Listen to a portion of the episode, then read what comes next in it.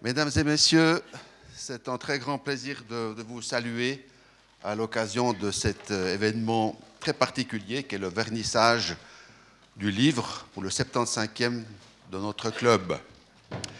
Ce soir, nous continuons la fête en, vous présentant un livre de, présentation de cette institution. Nous avons déjà eu un nouveau film que vous avez pu visionner à quelques reprises, un film de présentation. Nous avons déjà eu des témoignages sous forme de vidéo que vous avez pu visionner vendredi dernier.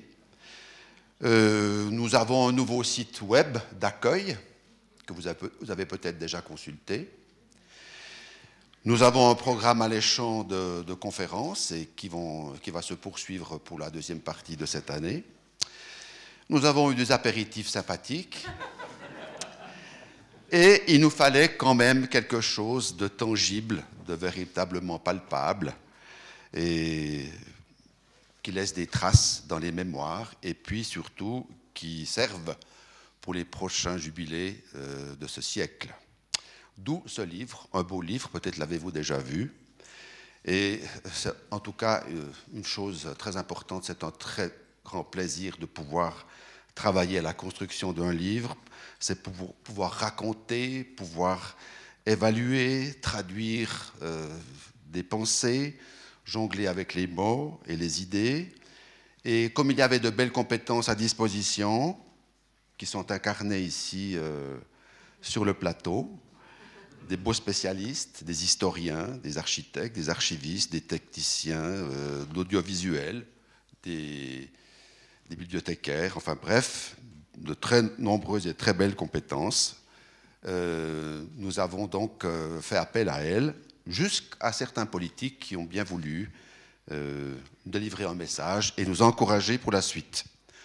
Donc un grand merci à, à tous les auteurs, un grand merci à toutes les personnes qui ont participé à cette aventure. Vous le verrez, ce livre rend compte d'un truisme, d'une évidence. C'est que le futur du Club 44, du Club 44 passe par son histoire. Cela signifie que le Club 44 a un ADN particulier, un génome qui lui est bien spécifique. Et ce génome est résumé dans le titre de cet ouvrage par trois verbes d'action questionner, débattre, rencontrer. Mais ce livre n'est pas qu'un livre d'histoire, c'est aussi un livre bilan, un livre jalon, un livre de réflexion sur le rôle du club, ici dans les montagnes châteloises, dans le canton et bien au-delà en Suisse romande, puisque les activités de notre euh, institution débordent nos frontières. C'est un livre aussi de réflexion sur la place de la conférence à l'heure d'Internet et des médias sociaux. C'est un livre sur l'importance de grands principes qui habitent notre société et les individus qui la composent, c'est-à-dire un livre sur les valeurs à défendre, la compréhension du monde pour agir, la possibilité de mieux se connaître soi-même. Sartre disait, et j'aime bien cette euh, manière de nous impliquer, disait que nous n'avons pas le choix, nous sommes en situation, nous sommes embarqués, disait-il, et être sujet, c'est agir.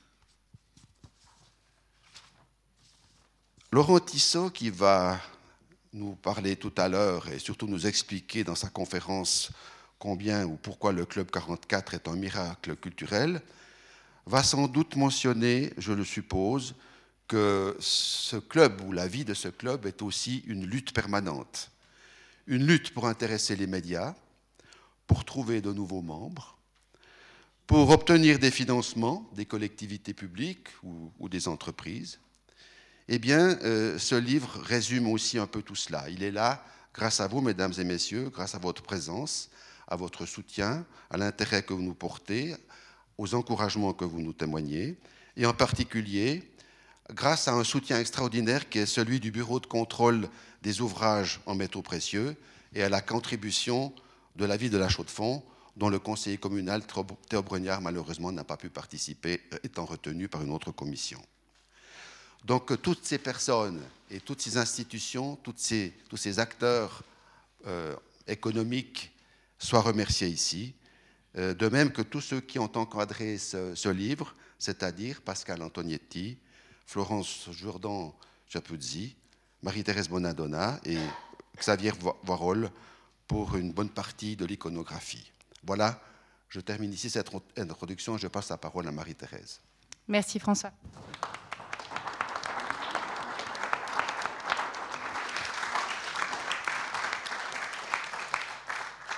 On est très ému de vous avoir ici avec nous ce soir pour euh, euh, vernir ce, livre, effectivement, qui est le, fruit de, longs mois de, travail. Et merci encore euh, à Alain Corta et son équipe euh, des éditions Alfil pour ce, pour ce travail. Merci aussi à mes collègues Marina Nunesgui et Estelle Moser pour leur relecture attentive.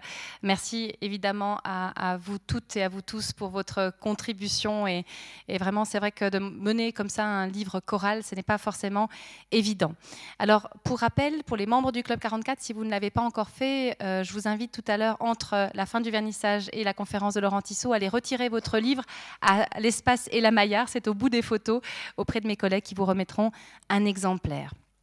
Alors, c'est vrai que ce livre, on en est fier parce qu'on a eu envie qu'il soit à la fois un reflet du passé, mais aussi un reflet surtout de son présent, euh, d'où aussi une composition euh, qu'on a aimé à qualifier un peu de bâtarde, euh, vivante, à la fois avec des contributions d'historiens, avec notamment les articles de Marine Aymon, qui est une historienne qui est en train de mener une thèse de doctorat sur les archives sonores du Club 44, mais évidemment aussi Laurent Tissot, qu'on entendra tout à l'heure, historien, je vous le présenterai plus en détail tout à l'heure, si vous me le permettez.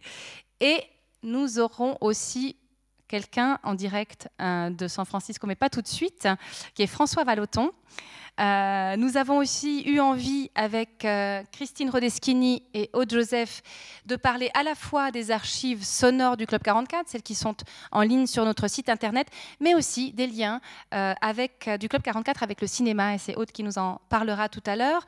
Nous avons voulu convoquer aussi l'architecture avec Denis Claire, mais aussi et je termine par là, mais c'est presque une des premières parties dans le livre avec les auditrices et auditeurs du Club 44, malheureusement pas toutes et tous, on ne pouvait pas, mais par euh, l'entremise de Fabienne Vieumier, euh, qui est conteuse, qui est ancienne journaliste. Elle a donné la parole, elle a mené des entretiens qu'elle a ensuite retraduits euh, sous forme de, de, textes, de courts textes, et on est très fiers de pouvoir les avoir dans notre livre.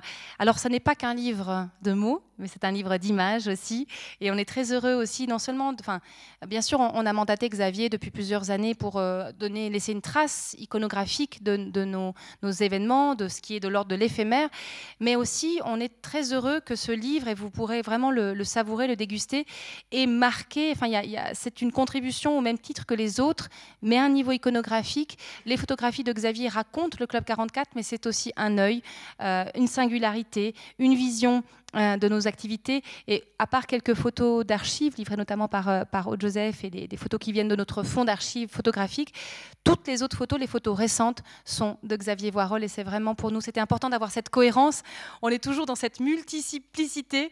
Et de temps en temps, on a besoin d'avoir quelque chose qui, qui, crée, qui montre la cohérence, qui montre euh, l'homogénéité des choses. Et merci beaucoup à, à Xavier Voirol parce qu'il y a eu le livre, il y a eu l'expo.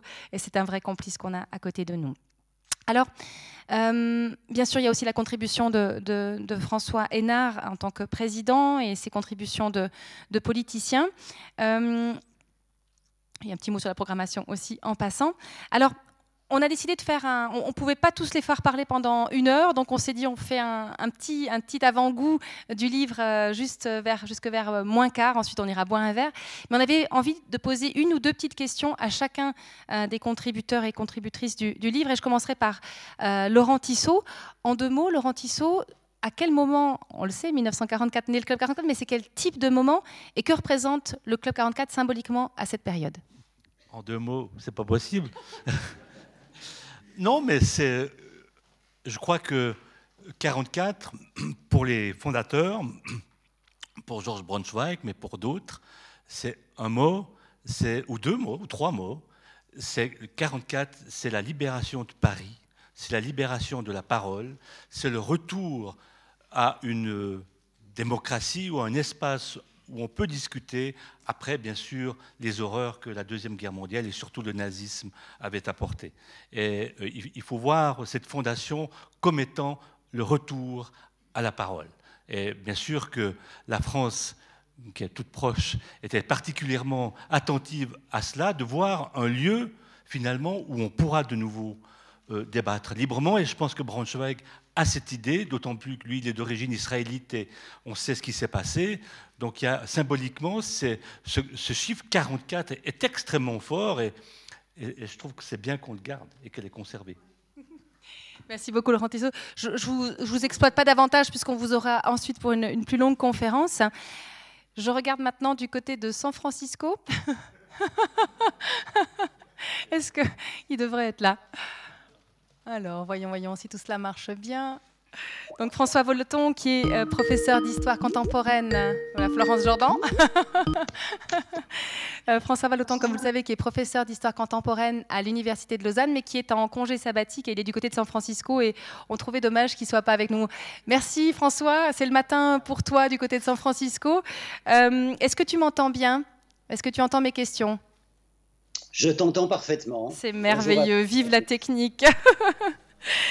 François, euh, on a parlé du contexte euh, général historique dans lequel naît le Club 44. Euh, il y a aussi un contexte intellectuel dans lequel apparaît le Club 44. C'est une histoire intellectuelle par le biais de la conférence, par l'oralité, une vie intellectuelle qui ne passe plus exclusivement par les livres. Est-ce que tu peux nous en dire un petit mot? Oui, en effet, dans l'historiographie, on a généralement considéré l'histoire des intellectuels par l'imprimé finalement, en partant de l'idée que les intellectuels s'expriment principalement par euh, l'imprimé, par le texte. Et en fait, euh, différents travaux ont montré que les intellectuels sont aussi et peut-être surtout euh, des êtres de parole. Peut-être pas au sens premier qu'il faut toujours les croire, qu'ils disent toujours la vérité, mais des êtres de parole dans la mesure où leurs principaux canaux d'expression, ben, ce sont euh, le cours, la conférence, euh, le congrès, euh, et donc toutes ces formes oratoires qui ont commencé à être travaillées. Donc le Club 44 s'inscrit dans toute une histoire des conférences qui sont liées à, à, différents lieux, bien sûr, à des lieux académiques comme les universités, à des institutions scolaires, mais aussi à des institutions qui justement se créent autour euh, de lieux comme par exemple en Suisse romande les maisons du peuple qui euh, se constituent à la fin du 19e siècle et qui vont être des lieux très importants euh, de l'échange intellectuel. Et donc le Club 44 s'inscrit, disons, dans, toutes ces, dans toutes ces démarches en développant en même temps sa, spécificité qui est liée à son contexte d'émergence, 1944, donc la fin de la guerre, la nécessité de créer véritablement un, espace de débat euh, démocratique après cette période euh, où euh, la parole avait été muselée, et puis un lieu, un lieu, la chaux de fond, dont vous allez évidemment parler ce soir et qui joue un rôle essentiel comme ferment intellectuel et culturel du Club 44. Merci d'avoir restitué ça. Tu, donnes aussi d'autres exemples dans, ton article. Il y a un autre aspect que j'avais trouvé très intéressant, c'est la dimension de performance. La notion de performance, est-ce que c'est quelque chose dont tu pourrais expliciter un petit peu? Oui, euh, il faut évidemment euh, penser la conférence au-delà de son seul contenu. Bien sûr, euh, la conférence est importante pour ce qu'elle dit, pour son contenu, mais euh, la conférence, c'est une performance qu'il va appartenir au conférencier ou à la conférencière lui-même ou elle-même euh, de mettre en scène.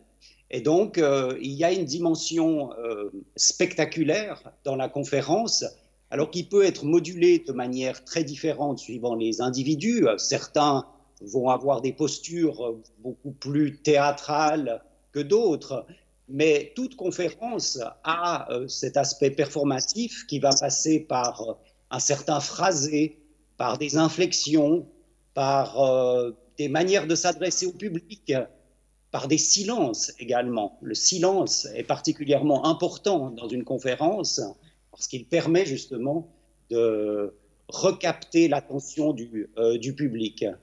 Donc cette dimension performative, elle est, essentielle. C'est, je pense, un des éléments aussi euh, très intéressants liés aux sources sonores et audiovisuelles dont vous allez beaucoup parler, liée à, l'histoire du, Club 44, cette dimension performative, elle est liée aussi à la relation au public, dans la mesure où le conférencier va d'une manière ou d'une autre créer une interaction avec euh, le public, essayer par euh, un contact visuel, par peut-être parfois des interpellations, euh, d'entrer en contact avec lui pour le séduire et pour le stimuler. Merci beaucoup François Valoton. Euh, on aimerait la, frustration commence à naître parce qu'on aimerait tous vous entendre beaucoup plus longtemps, mais on va s'arrêter là puisqu'on va passer aux autres euh, contributeurs et contributrices. Merci beaucoup euh, d'avoir fait ce contact depuis San Francisco. On se donne rendez-vous à la rentrée, je crois. En tout cas, bonne, bonne journée à San Francisco et encore merci beaucoup. C'est vraiment très gentil de ta part. À bientôt François. merci.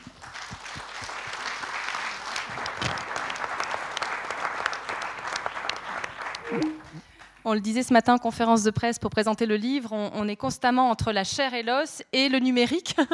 et ça va continuer puisque je me tourne vers Christine Rodeschini qui, qui a été la, responsable du département audiovisuel de la bibliothèque de la ville de la Chaux-de-Fonds au moment où euh, a, été, euh, a commencé cette démarche. Je vois que Christian Geiser est, présent. C'était lui qui était président à l'époque et qui s'est dit, nous avons les archives sonores, nous avons des bandes ici, il faut absolument qu'elles soient préservées, conservées dans les règles de l'art et on verra ce on, en fera ensuite. Donc Christine Rodeschini, à l'époque, était responsable du DAF, donc c'est avec elle, et notamment avec euh, M. Jacques-André Humer, directeur de la bibliothèque à l'époque, que s'est initiée cette discussion sur que faire de ces archives sonores. Aujourd'hui, Christine Rodeschini euh, travaille aux archives euh, de l'État, donc c'est une autre casquette, mais ce soir, on va garder celle de son ancien poste à la bibliothèque de la ville. Alors, Christine Rodeschini, le fonds d'archives sonores du Club 44, euh, aujourd'hui, donc, comme je l'ai dit, comme vous le savez sans, sans, doute, il est consultable sur notre site internet à l'onglet médiathèque. C'est un fonds euh, qui aujourd'hui comporte, on est à peu près à 2100, 2100 et 2200 documents sonores. Euh, ma question est la suivante. C'est consultable aujourd'hui? Quelles ont été les grandes... Aujourd'hui, pour nous, c'est une évidence, on adore envoyer les gens à cela, mais quelles ont été les grandes étapes de cette mise en ligne, vraiment du moment où on, a apporté presque, enfin physiquement, pas presque, physiquement, les archives à la bibliothèque jusqu'à aujourd'hui? Merci Marie-Thérèse pour cette présentation. Bonsoir. Alors, parmi les grandes étapes, la première, ça a été la confiance que le club a fait à la bibliothèque de la ville euh, et au DAV en lui confiant euh, en dépôt ses archives sonores. Et ça a été le, le, point de départ de toute la discussion. En voyant la richesse euh, de ces centaines de bandes magnétiques et euh, 1700 cassettes audio. Donc pour ceux qui, comme moi, ont connu les cassettes audio, vous voyez la fragilité euh, du médium. Euh, la bande magnétique, c'était son ancêtre, donc avec un lecteur Revox nécessaire pour pouvoir l'entendre. Donc on a vu euh, tous ces éléments on a vu tous les titres, on a vu tout l'intérêt de, ce fonds, euh, tous les grands conférenciers, toutes les grandes conférencières qui avaient euh, traversé l'histoire du club arriver dans nos mains. Et on s'est dit qu'évidemment, euh, il fallait sauvegarder ce patrimoine et le mettre à disposition des chercheurs, des auditeurs, de tout un chacun. Et cette double démarche nous a amené à l'idée de la numérisation.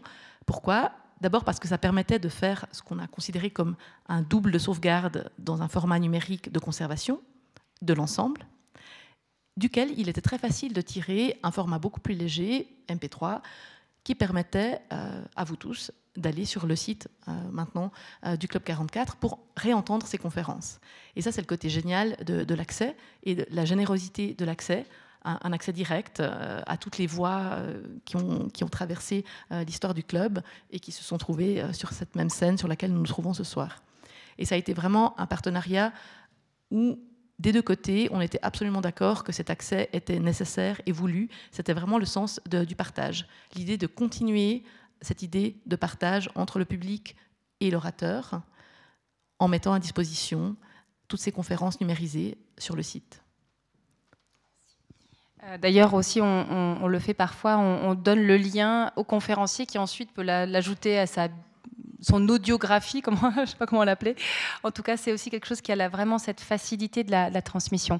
Si tu dois te souvenir des difficultés qu'on a rencontrées avec, dans ce processus, euh, qui sont peut-être propres à l'archive sonore, qu'est-ce que tu pourrais en dire? Alors ça a été la spécificité de travailler en grandeur 1.1. Évidemment, je ne vais pas l'apprendre à mes collègues, mais avec l'archive audiovisuelle, on a ce moment où pour décrire l'archive, il faut l'entendre, il faut l'entendre en entier.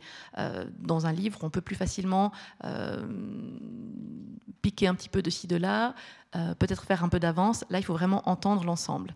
Et ça a été une démarche qu'on a choisi de faire exactement en même temps que la sauvegarde. Ça a été l'inventaire, donc vraiment la description de chacune de ces conférences, donc en entendant chacune de ces conférences, on a plein de collègues qui ont travaillé à ça sur plusieurs années, pour faire une description précise, pour que là, il n'y ait pas que le public qui a le plaisir de les entendre, mais aussi tous les chercheurs qui, à travers la base de données euh, de, la BV et du DAV, peuvent avoir accès à toutes les informations, donc à l'essence même du contenu. Donc ça, ça a été à la fois une difficulté et une chance. Disons, c'est un procédé assez long, mais tout à fait nécessaire pour faire un travail de qualité. Merci. on, avance à grands pas parce que j'aimerais vraiment pouvoir donner la parole à tout le monde et qu'ensuite on puisse aller fêter ensemble ce, livre. Euh, je profite avant de, revenir vers Aude d'aller vers Marine Aymon, donc euh, euh, chercheuse thésarde qui travaille en ce moment sur les archives sonores du, Club 44. Alors, grâce à, Marine, j'ai pu découvrir, parce qu'au départ, tu avais envie de partir plutôt sur l'histoire des femmes, et finalement, tu t'es rendu compte que tu avais vraiment envie de t'arrêter sur le son. Et j'ai découvert un champ de l'historiographie qui est celui des sound studies. Est-ce que tu peux nous en dire un petit mot? Tu me donnes trois minutes, c'est ça? Non, mais les sound studies, c'est effectivement un champ qui est assez, récent, mais qui est aussi très vaste et puis qui est en chantier, donc qui est difficile à définir. Mais euh, l'intérêt, c'est de considérer le son en histoire. C'est-à-dire non pas comme une technique, comme un enregistrement ou comme un, résultat, mais comme vraiment un objet historique. Et puis, euh, ça se dit, c'est aussi l'oralité. Et alors, l'oralité, c'est un, millefeuille historique, en fait. Mais c'est aussi une, une voie d'accès à la performance dont parlait François Valoton il il y, a, un instant. Donc, une archive sonore du Club 44, c'est vraiment une nouvelle façon de, de travailler en quelque sorte, comme historienne, avec euh, quelque chose d'abstrait, euh, d'immatériel, en même temps qu'il faut traiter aussi comme une source euh, d'histoire, c'est-à-dire qu'il faut aussi se poser des questions scientifiques et, disons, structurées. On a tendance un petit peu parfois à, mettre un peu beaucoup d'émotion quand on écoute des sons, parce que forcément, on reçoit en fait quelque chose de beaucoup plus direct. Il y, a quelque chose de parfois moi-même, comme, chercheuse, je m'émeus d'entendre certaines choses, et après je me rends compte que je dois aussi sortir de, certaines émotions pour en faire quelque chose. Et c'est ça tout l'enjeu des Sound Studies, tout l'enjeu de travailler l'oralité, c'est de faire quelque chose de ce qu'on entend. Donc faire quelque chose de la voix, parce que c'est la première chose, c'est ce qui euh, gouverne presque une archive sonore, et c'est ce qui nous est aussi le, plus euh, direct en fait. Mais euh, derrière la voix, il y a aussi tout un espace. Il y a aussi des silences. Il y a, euh, vraiment. C'est pour ça que je dis que c'est un millefeuille, c'est qu'il y a vraiment des, strates d'analyse historique possibles qui donnent vraiment accès à, des nouveaux champs, c'est ça. Je crois qu'il faut, euh, aujourd'hui, c'est ce que j'essaye de faire, s'intéresser à, ce, à cette nouvelle manière de, traiter des archives. Donc, voilà, on, y va petit à petit. J'aurais encore une petite question. Euh, euh, dans les sons ou les, les, choses plus particulières, presque dans les marges que tu as déjà attrapées dans ton corpus, est-ce qu'il y a une chose dont tu aimerais parler ou que tu aimerais citer? J'étais sûre que tu poserais cette question. non, il y en a, il y en a 10 000. Il y en a une, euh, parce que j'étais sûre que tu me poserais cette question, j'y pensais tout à l'heure. Et euh, j'arrive pas à me souvenir, et j'avais pas mes inventaires et mes, papiers sous la main pour me souvenir du nom du conférencier, mais j'ai entendu il y, a, il y, a, quelques semaines euh, un conférencier qui est en train de parler, et tout à coup, au milieu de la conférence, quelqu'un fait un malaise dans la salle. Et alors, j'ai écouté une fois, j'ai réécouté, puis après, on, comprend vraiment, écoute, réécoute et réécoute, hein, toujours. On comprend vraiment que tout à coup, il y a un bruit dans la salle, donc là, il y a, vraiment un espace. Euh, boum, badaboum. Et puis, euh, quelqu'un quelqu'un se. le conférencier continue à parler. Il continue sa conférence. C'est peut-être mieux que j'ai oublié son nom en fait ce soir. Mais c'est une archive qui remonte, je crois que c'est dans, est dans les années 70 celle-là. Mais il continue à parler et puis euh, il dit un peu, bah, euh, voilà, faites quelque chose. Et puis quelqu'un, on entend de nouveau quelqu'un qui se lève, des chaises qui bougent. Et ça, c'est très important. C'est ça l'oralité aussi, c'est une chaise qui bouge dans le, dans le, public. Et puis il finit par dire, un, un peu las, mettez-lui les jambes en l'air. Et il continue encore sa conférence. Et il reprend, son, il reprend le fil de son discours, voilà, vraiment. Donc ça, c'est des petites pépites. Et il y en a, il y en a des dizaines. Mais je crois que non, je crois que c'est un économiste. Mais c'est ça l'intérêt. Alors justement, il y, a, une part jouissive là, comme historienne, c'est absolument génial d'entendre ces choses. Mais l'enjeu, dans, un cadre de, ben, scientifique, c'est de, faire quelque chose de ces, de ces moments-là. Et je crois que les archives du club sont vraiment euh, servies sur un plateau d'argent après les dix ans de, tâches. Vraiment, moi, je suis arrivée et puis alors on m'a mis ça un plateau d'or, je dirais même, où euh, j'ai vraiment cette voie d'accès. On dit des voies d'accès alternatives dont, euh, dont, voilà, dont je jouis tous les jours euh, comme historienne. Mais tout ça se payera, Marine, puisque dans quelques années, on t'attend pour une conférence une fois que ta thèse sera bien, avancée, n'est-ce pas? Euh, Marie-Léa, je compte sur toi pour qu'elle vienne parler euh, ben, au fur et à mesure aussi de, tes recherches. En tout cas, on se réjouit beaucoup. Je me tourne maintenant vers Aude Joseph. On est à la fois toujours, puisque tu es responsable du département audiovisuel aujourd'hui, euh, même si ta marotte à toi, c'est un peu l'image, le film, le cinéma. Et tu nous as apporté un éclairage vraiment. Euh, je, je, connaissais quelques-uns des films publicitaires de Portescap, mais c'est vrai que je n'avais pas réalisé les liens qu'avait le Club 44 avec le cinéma. Est-ce que tu tu peux nous en dire un mot Peut-être tu peux utiliser les micros qui sont devant toi, ou bien. Merci. Oui, euh, juste par rapport aux archives sonores, au rôle de la bibliothèque euh, de la ville de la Chaux-de-Fonds et, du DAV, je voulais quand même juste souligner qu'on a, eu, on, a la chance d'avoir eu le soutien de Mémoriave, qui est l'association suisse pour la sauvegarde du patrimoine audiovisuel, sans qui je pense que la, la, tâche aurait été bien plus compliquée. Et en tant que petites institutions audiovisuelles, on a vraiment enfin, un grand besoin de leur soutien. Donc je voulais juste euh, faire ce petit coup de chapeau.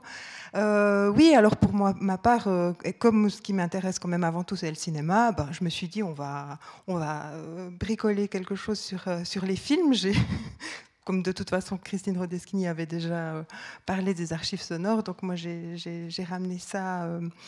Euh, déjà parce qu'à titre personnel, je m'étais intéressée à, étudier les programmes du club euh, dans l'idée de qu'est-ce que c'est la place du cinéma au Club 44. Donc j'ai passé quelques longues soirées d'hiver à vraiment euh, étudier les, programmes, mais vraiment pour mon plaisir, et, noter toutes les conférences qui étaient liées au cinéma. À chaque fois qu'il y y avait une projection, ou même si c'était un explorateur qui venait, qui montrait des images, chaque fois qu'il y avait aussi des, projections de, hum, comment dire, de films, des, grands classiques. Hein. À un moment donné, le, Club 44 faisait un, peu, un peu ciné-club. Il y a eu des semaines thématiques, les semaines du cinéma suisse, organisées par Freddy Buach. Il y a eu des, cinéastes euh, ben, très fameux, le, plus, le plus célèbre étant François Truffaut, qui est, qui est venu ici. Donc voilà, le, le, Club 44 a toujours été un lieu euh, où le, cinéma avait sa place. Et puis ensuite, par rapport au film, euh, enfin, le, fonds Portescap qu'on conserve au département audiovisuel, euh, ben, il y a clairement le, Club 44, euh, il y, a une place, soit en tant que lieu de tournage, par exemple quand les, horloges secticons sont, sont, présentées et que tout ça est filmé, c'est ici. on, a, on a des films qui présentent vraiment l'entreprise Portescap, donc on fait tout un tour, on voit toutes les étapes de la fabrication, mais ah, le soir, on vient au Club 44, on dit, ah, mais c'est un lieu euh, très intéressant. Euh, enfin, voilà, il y, a vraiment une place. Et puis, encore un, autre exemple, c'est qu'à une époque, euh, fin des années 50, en, 59 et ensuite en 65, Portescap a fait appel à un cinéaste parisien célèbre à l'époque qui s'appelait Arcadie, qui était spécialiste de l'animation. Il a réalisé donc quatre films pour le compte de Portescap mais en 1962, il est invité ici. Il est invité pour parler euh, ben de, des nouvelles techniques dans l'animation, mais aussi du cinéma en général comme moyen d'expression. Donc, euh, donc voilà, il y, y, a plein de, liens, de ramifications qui, qui m'ont paru assez intéressantes pour que justement j'arrive à, comme j'ai dit, un peu bricoler quelque chose euh, hors des archives sonores. Voilà. Merci beaucoup, Aude. Et, euh, je trouve que c'est vraiment euh, très intéressant de voir. Peut-être juste pour rappel, Portescap étant cette, mais c'est moi qui aurais dû le dire, euh, cette entreprise de, Georges Braunschweig qui a financé le club pendant de très nombreuses années et surtout qui a tricoté ces liens entre industrie, culture, avec des allers-retours incessants entre, entre les, deux, les deux aspects. Alors, j'avais envie de, puisque euh, tu as parlé de lieu de le Club 44 comme lieu de tournage, non, oui, le Club 44 comme lieu de tournage, euh, j'aimerais que Denis Claire, nous, qui est euh, donc l'ancien architecte de la ville de la Chaux-de-Fonds, architecte, grand Manitou aussi de, de l'UNESCO et de ses célébrations toutes prochaines. Denis, est-ce que tu peux nous expliquer un petit peu, parce que aussi tu, parles, voilà, tu parlais des, horloges secticon, il y a un nom qu'on se doit de citer et je te laisse le faire et nous raconter un petit peu, nous, nous donner une, quelques clés de lecture euh, de l'architecture du club. Il peut parler dans le micro sinon. Oui, alors effectivement, il s'agit d'un architecte qui s'appelle Angelo Mangerotti, qui, qui est d'origine italienne, donc qui est né à Milan et qui euh, est un personnage qui est certainement dans l'histoire de l'architecture euh, très marquant et très, très reconnu comme étant un des plus grands architectes de ces années 50. Quelqu'un à la fois de, de, modeste, mais de très, très efficace et de très consciencieux. Et euh, on le disait ce matin à la conférence de presse, on a beaucoup de chance à la Chaux-de-Fonds d'avoir eu l'intervention de, cet architecte ici dans ce, bâtiment. Et c'est une, intervention qui est pleine d'intelligence et pleine de, ressources, dans le sens où la, mission d'un architecte, c'est de répondre le mieux possible à la question qu'on lui pose. Et la question qu'on lui pose, c'est en termes de programme, c'est en termes de fonctionnalité, c'est en termes de représentation, c'est en termes aussi de confort. Et euh, la, réponse qu'il a donnée à cette question sur de créer un lieu qui soit à la fois un lieu d'échange, de, de, communication, d'annonces, de, de, conférences, eh bien c'est un lieu qui a un certain nombre d'exigences et il a parfaitement répondu à cela. Et je crois que toutes les personnes qui fréquentent ce, ce club reconnaissent et, se rendent compte de la, de, la, de la, pertinence de ces lieux, à la fois très simple et très juste. Euh, pour vous donner un exemple, on se trouve ici sur une scène devant, devant une salle où la, la relation entre la scène et la salle est, est, très intime, elle est très proche, elle est directe. Et tout ce qui nous entoure, c'est finalement les, à-côté de ce, de ce, bâtiment, mais ces à-côté sont, sont, sont, juste à côté, justement. C'est-à-dire il n'y a pas de séparation entre les espaces d'accueil, les espaces de, de bar, les espaces de délassement, de déambulation et le, lieu même, le lieu même de la discussion et de l'échange. Donc cette, proximité, elle est, elle est vraiment très intelligente et il faut savoir que Mangiarotti, à l'époque, en 57, quand il reçoit ce mandat, il prend déjà une première décision, qui est une décision euh, quand même assez, assez importante par rapport au bâtiment existant. Je rappelle que ce bâtiment avait été euh, construit par euh, Crivelli, un autre architecte très célèbre aussi à la Chaux-de-Fonds, donc qui a fait des choses remarquables. Et ce bâtiment datait de 1912. C'était aussi un lieu de, spectacle, mais l'orientation de ce bâtiment était dans l'autre sens, c'est-à-dire que la scène était là-bas tout au fond du côté est, on rentrait du côté ouest et le bâtiment était dans ce sens. Et Mangiarotti s'est rendu compte que c'était finalement pas une salle de spectacle qu'il devait faire, et qu'en mettant, en retournant complètement euh, le, sens et l'orientation de, la salle, eh bien, il allait, il allait créer un lieu beaucoup plus, beaucoup plus agréable pour avoir cette, cette idée de, symbiose et de communication entre tout le monde. Euh, autre exemple qui est aussi absolument euh, remarquable, c'est cette subtilité des, des, vitrages qui se trouvent entre ces panneaux que vous avez de part et d'autre de la scène, ces vitrages qui ne sont visibles que depuis la scène et inversement visible que depuis les espaces extérieurs, mais pas depuis la salle. C'est tout bête, c'est tout simple, ça permet simplement une communication, de voir que les personnes qui sont peut-être derrière se rendent compte de où on en est dans, le, dans la conférence, où on en est dans le débat, ou simplement de faire un signe en disant c'est maintenant à toi, viens. Enfin, je sais pas, il y, a plein de choses comme ça qui sont excessivement euh, euh, subtiles et intelligentes. Euh, un autre élément remarquable qui, qui a l'air banal parce qu'on l'a devant nous, c'est le rideau du fond de la salle. Eh bien, il permet simplement, avec un geste tout à fait simple, au moment où il y a beaucoup de monde, de dire ben, on ouvre, on agrandit, puis on va mettre une, trentaine de sièges supplémentaires.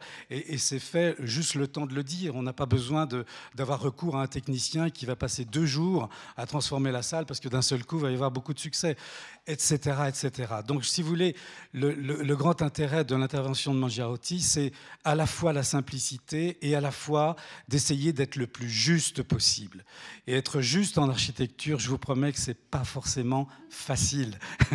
Et il y a tellement d'architectes qui font des choses tellement compliquées, tellement énormes, et souvent avec, euh, là je le dis, je vais peut-être me faire taper dessus, mais souvent avec beaucoup de prétentions. Et ici, c'est tout sauf prétentieux. C'est-à-dire que les, ce qui a été mis en œuvre pour réaliser cet espace, ce sont des matériaux d'une simplicité incroyable qui sont dans leur, presque dans leur état naturel. Vous voyez comment est supportée la galerie avec ces éléments métalliques. Il y a juste ce qu'il faut, mais pas plus. Ça suffit, ça fonctionne. Donc c'est un petit peu ça qui, nous, qui fait que ce, lieu est absolument extraordinaire. Et je le dis aussi, puisque la deuxième intervention de Angelo Mangiarotti à la Chaux-de-Fonds a été la transformation de la, de la villa turque, donc faite par Le Corbusier en 1917 pour la famille Braunschweig. Et euh, Angelo Moggiarotti a aussi, est aussi intervenu là d'une manière excessivement subtile, adroite et respectueuse, puisque au moment où euh, l'entreprise Ebel a racheté la maison, il a fallu on a décidé de, retrouver l'état originel et pour retrouver cet état originel, il suffisait simplement de retirer avec, peut-être un tout petit tournevis et puis deux bras et deux mains, on retirait l'intervention de Mangiarotti qui n'avait absolument pas blessé l'architecture ni qui n'était absolument pas intervenu sur ce bâtiment. Donc un, respect absolument énorme et ça dénote aussi bien la mentalité de, ce personnage haut en couleur puisque Angelo Mojarotti a été euh, non seulement euh, architecte à Milan, mais il a aussi enseigné. Moi, j'ai eu la chance d'être un de ses étudiants à Lausanne, puisqu'il avait, passé un semestre en tant que professeur invité à l'école polytechnique. Et en plus, il a, été, il a parcouru un peu le monde et il a rencontré les, plus grands architectes du moment, comme Miss Van der Rohe, Frank Lloyd Wright. Il a, vraiment un parcours qui est assez exceptionnel et toujours dans un état d'esprit de, de, simplicité, de pureté et de non-prétention. Et c'est ça que je trouve absolument magnifique. Et je crois qu'à la Chaux-de-Fonds, on peut vraiment être fier dans la, dans l'histoire de l'architecture de cette ville, de se, de se reconnaître et de marquer un temps d'arrêt devant l'intervention de, de Mangiarotti ici dans cet espace. Merci beaucoup, Denis Claire. C'est formidable, il en parle bien, n'est-ce pas Je garderai deux mots euh, en synthèse de ce que tu viens de dire et afin de passer la parole à, Xavier Warhol. Est-ce qu'on pourrait dire que euh, élégance et souplesse caractérisent cette architecture intérieure? Oui, élégance, souplesse et, je dirais simplicité, aussi. Hein, oui. Et la simplicité dans l'élégance, c'est tellement beau. Voilà. Xavier, du coup, je rebondis directement sur toi, photographe, je l'ai dit tout à l'heure. Xavier, pour toi, photographier des conférences ici, des conférenciers en pleine action, le public, euh, qu'est-ce que est-ce que toi, tu ressens cette, euh, cet art, enfin, cette architecture qui a été pensée, qui a été euh, pour la conférence? Est-ce que c'est quelque chose que tu ressens? Et qu'est-ce que c'est pour toi de photographier des, gens ici dans l'exercice de la conférence? Alors écoute, dans l'exercice de la conférence, c'est évidemment la, belle aventure d'un mandat que vous m'aviez donné et, qui a été vraiment une, euh, d'une fluidité et d'une, euh, j'ose pas dire de facilité, parce qu'il faut tout de même aller chercher les images. Mais enfin voilà, on en avait parlé lorsqu'il y avait eu le vernissage de, de, l'exposition précédente, entre les portraits des conférenciers posés et puis les, les, images faites pendant les conférences, où on retrouve un petit peu cette espèce d'interaction qui, qui, se faisait. Donc euh, voilà, ne revenons pas trop là-dessus. En revanche, effectivement, j'ai, envie de rebondir sur le propos de Denis Claire, on en a déjà parlé tout à l'heure à la conférence de presse, où euh, ce lieu a une incroyable photogénie. Euh, par, euh, par, la sobriété du lieu et c'est quelque chose qui me touche énormément et quand tout à l'heure j'ai découvert le, livre, enfin ce matin, de retrouver des images d'architecture à côté des images de, portraits des, usagers du, Club 44, je, je, retrouvais cette, cette même, une, disons pas cette même, mais une possibilité très simple d'articuler de la lumière, d'articuler un récit graphique, photographique. Euh, et ça, pour, beaucoup, le, lieu le permettait, puisque euh, je vois Fabienne qui feuillette l'ouvrage avec les portraits des, usagers. Euh, j'ai travaillé avec un protocole de lumière extrêmement simple une source, une deuxième éventuellement, et simplement en faisant poser les gens de façon très claire, il n'y avait pas besoin de faire de, nombreuses variantes. Et pour ça, je pense que l'architecture même, la matière du lieu, la façon dont, on peut jouer sur les lumières, sur les ouvertures, comme Denis Claire le disait, les ouvertures latérales, pour un photographe, c'était du bonheur que de poser ces flashs dans de pareilles conditions. Merci beaucoup. On doit, on doit avancer, mais c'est une parfaite euh, liaison vers euh, Fabienne Buyomi-Kindi. Euh, Fabienne, on, t'a confié la mission d'interviewer alors quelques-unes et quelques-uns de nos, auditeurs, des, membres du, public. c'est vrai que pour nous, c'était très important, comme j'ai dit tout à l'heure, que de rappeler par là même que tout ce que nous faisons, c'est pour le public avant tout, euh, et que c'était une façon de, vous rendre hommage à, vous, public. Euh, je me permettrai de, donner les noms des personnes qu'on a, a souhaité interviewer, que du coup Xavier a, photographié. Lucien Bringolf, Amandine Cabrio, Janine Chauffa, Pascal Ducommun, Mireille Grosjean, Francis Maté, Jean-Marie Miseret, Piotr Mignowski, Philippe Terrier, Jacques Vaquer. Ils ne sont elles ne sont pas, ils ne sont pas tous là, mais presque tous. Et on, vous en remercie, messieurs, mesdames, euh, d'avoir accepté d'être comme ça mis en, avant, euh, de jouer le jeu avec nous. Merci vraiment beaucoup. Alors, euh, Fabienne, si tu devais faire ressortir trois des raisons principales pour lesquelles les auditeurs et auditrices viennent au Club 44, quelles seraient-elles et qu'est-ce qui t'a peut-être frappé? Alors elle est conteuse, hein, mais on va, on, va, on va réduire un peu le temps. En quelques mots, Fabienne. Trois raisons raison. Alors déjà, j'ai envie de rebondir sur l'architecture parce que c'est quelque chose qui m'a frappé, que je n'avais pas remarqué en venant moi-même quelques fois au Club 44, mais au travers des, dialogues que j'ai eus ou de l'écoute que j'ai eue des dix personnes que j'ai rencontrées, que j'ai donc rencontrées pendant une heure chacune et que j'ai réécouté chez moi, encore une fois pendant une heure. Donc je me suis bien plongée dans leurs propos. Ce qui ressort, c'est que chacun à sa manière, chacune à sa manière, a trouvé sa place au Club 44 et s'est senti un peu, pas forcément comme à la maison, mais dans un lieu avec chacun des habitudes différentes. Euh, une personne va aimer retrouver les fauteuils en cuir, une autre euh, euh, va se contenter de venir à la conférence, de repartir après, parce que peut-être il y a le train à reprendre rapidement, mais le passage va être confortable, agréable, il y a une réjouissance à venir ici. Il y a une préparation dans la tête. On va au Club 44. On n'y va pas juste comme on va faire ses commissions à la micro. il y a une soirée au Club 44. On va rencontrer des gens. On va vivre quelque chose, une conférence. On ne sait pas exactement comment elle va se développer, même si on connaît le thème. Et puis, il va y avoir une communion. Alors, peut-être le lieu déjà qui semble agréable pour tout le monde, avec des raisons différentes, hein, bien sûr. Et puis surtout, ce que chacun a exprimé, c'est la communion avec le public, parce qu'il se passe quelque chose sur la scène.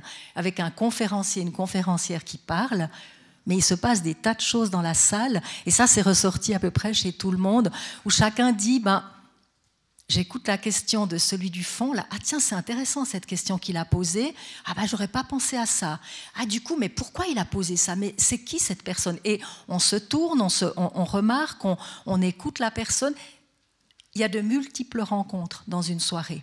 Il y a la rencontre avec le conférencier qui parfois tout à coup se concrétise euh, pour la première fois, puisque on connaît ses bouquins, on connaît ses films, on connaît sa musique, mais on l'a pas encore rencontré. Là, on le rencontre en chair et en os. Et puis il y a cette communion à l'intérieur de la salle avec des gens qui vivent tous la même soirée, avec des manières différentes, parce qu'on a tous une histoire différente. Et j'ai trouvé qu'au fond, chacun avec des mots différents disait la même chose. Le Club 44, c'est indispensable. Euh, c'est un lieu où j'aime revenir. Et puis, c'est un lieu infiniment riche et pas du tout démodé, pas du tout hors contexte, malgré les médias dont nous disposons actuellement, un lieu de conférence est extrêmement précieux, extrêmement vivant. Alors voilà, vivant, euh, du social, et puis, et puis un lieu un peu comme à la maison. J'ai envie de retenir ça. Moi, j'aurais envie de garder le, mot de Fabienne comme conclusion, puisqu'on est déjà super en retard. Merci, c'est hyper frustrant et je pense que vous partagez cette frustration. Merci beaucoup à toutes et à tous vraiment d'avoir euh, répondu à ces petites questions comme ça. Euh, j'ai envie de vous rappeler que pour les membres, vous pouvez aller chercher votre exemplaire euh, du livre. c'est derrière le rideau, sur la gauche pour moi, sur la, sur la droite pour vous. non, en sortant, ça sera sur la gauche aussi pour vous. je vais bien voilà, merci vraiment et, ça nous rend encore plus euphorique sur, euh, sur ce qu'est le Club 44 et son aventure. Vous dire aussi que euh, bah, ce que tu disais aussi Fabienne, ça faisait écho aux capsules vidéo, aux interviews filmées qu'on a eues la, semaine dernière. Et voilà, c'est vraiment un, très beau cadeau. Et je trouve que c'est magnifique de terminer sur la note du public et de la convivialité et du social puisqu'il y a un petit verre qui nous attend à côté. Je vous propose qu'on reprenne un petit peu plus tard que prévu, si ça va, Monsieur Tissot, vers 20, euh, 25, comme ça on aura vraiment le temps de boire un petit verre. Merci et à tout à l'heure.